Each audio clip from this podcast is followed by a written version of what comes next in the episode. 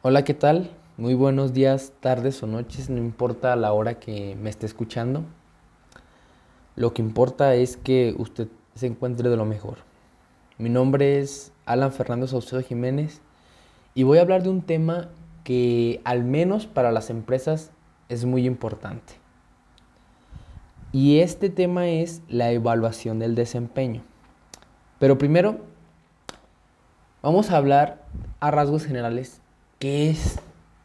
Bueno, en términos técnicos es un proceso recurrente en el tiempo que tiene como finalidad principal medir el desempeño de cada integrante de la organización en las competencias propias de su puesto de trabajo.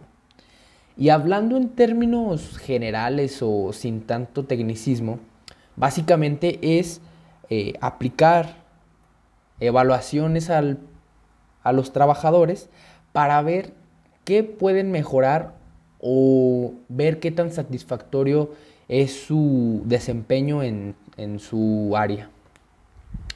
Bueno, lo más importante o las principales importancias que tiene hacer una evaluación del desempeño es que te permite implantar nuevas políticas de compensación, mejorar el desempeño, ayudar a tomar decisiones de ascenso o de ubicación y la más importante desde mi punto de vista es detectar los errores. ¿Por qué? Porque si tú al momento de que estás viendo la evaluación de desempeño ves exactamente en qué está fallando el trabajador, pues tú mismo, como la persona que está aplicando, puedes darle ese comentario de que puede mejorar esa área. Y al mejorar el trabajador esa área, pues obviamente la empresa va a generar y va a terminar hasta ganando más. ¿Por qué? Porque todos los trabajadores diciéndoles en qué están fallando y mejorar eso, va a ayudar de lo mejor. Bueno, pero vamos a hablar un poquito de lo que son las etapas. Primero tienes que definir tu objetivo. Una vez definiéndolo, ya vas a saber hacia quién está dirigido. Después tienes que ver tienes que ver quién es el evaluador para posteriormente quién revisará la evaluación. Bueno, eh, el lo más importante es que tú, como la persona que lo está aplicando, vas a notar, eh, ahora sí que de cierta manera, qué es lo que pasa con tus empleados. Porque mucha gente, eh, me refiero a gente que trabaja en empresas, eh, no es consciente de la falta de motivación que, pues, que falta, ¿sabes? Por el hecho de que mm, un empleado mm, a veces simple y sencillamente trabaja por trabajar, ¿sabes? Ni siquiera se siente feliz, ni siquiera se siente motivado, ni siquiera se siente identificado con la empresa. Simplemente dice, yo quiero tener mi dinero, yo quiero ganar, pues ahora sí que un buen salario, pero al final de cuentas, ese sentido de pertenencia no está. Y si tú como evaluador te presentas de una manera feliz, alegre y le dices al trabajador, ¿sabes qué? Esto es lo que tienes que mejorar y ayudarlo, motivarlo, decirle, tú puedes, eres un buen elemento. Y el hecho de que tú lo motives en ese sentido, él se va a sentir identificado y va a hacer las cosas con más, gusto, con más felicidad. Y al, notar eso, el trabajador, pues, uff, vas a tener fidelidad impresionante por parte del trabajador. Bueno, eh, partiendo un poquito de, lado, quiero hablar de los métodos que vienen siendo eh, los más importantes son el de método de escala gráfica, la elección forzada y también puede ser la lista de verificación.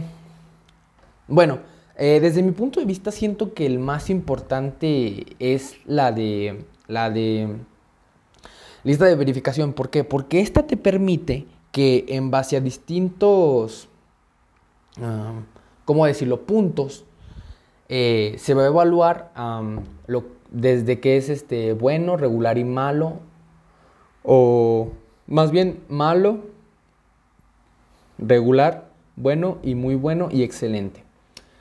Eh, al ver el que aplica la evaluación, que la persona sale de manera, ¿cómo decirlo?, general, con, con un, vamos a decirlo, un 90% de bueno y excelente, pues se nota que ahí mismo lo que tú como esa persona que está aplicando la lo que viene siendo la lista de verificación este pues le vas a dar ese ese sentido de pertenencia pues y si sale mal pues también o sea se puede retroalimentar ¿por qué? porque voy a dar un ejemplo por ejemplo cuando hay una vacante dentro de la organización, la organización se tiene que, tiene que hacer que la misma gente interna ah, aplique para ese, para ese rubro, pues. ¿Y qué va a pasar? Si tú lo capacitas, le haces la evaluación y sale bien, pues que se quede con el trabajo y así va a sentirse la persona con esa motivación y ese sentido de pertenencia. Eh, lo que quiero dar como conclusión es que la evaluación del desempeño es importantísima ahora sí que en todas las empresas. ¿Por qué? Porque si tú la aplicas en constantemente, pues ahora sí que tu empresa va a estar ahora sí que actualizada, no va a tener tanto margen de error eh, va a haber ahora sí que menos despidos, eh, va a haber gente más feliz y pues entre muchas otras cosas.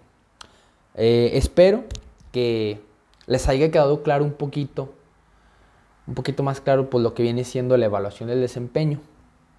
Desde mi punto de vista, si tú, aunque tengas un pequeño negocio, aplícala. ¿Por qué? Porque esta mm, va a ser la diferencia entre una, un negocio que, que apenas va empezando y no, no sabe qué hacer con sus empleados en cuanto al desempeño, pues vas a, vas a tener ese, ¿cómo decirlo? Ese punto extra por tú aplicar el método. Bueno, pues por mi parte es todo y muchas gracias por escucharme.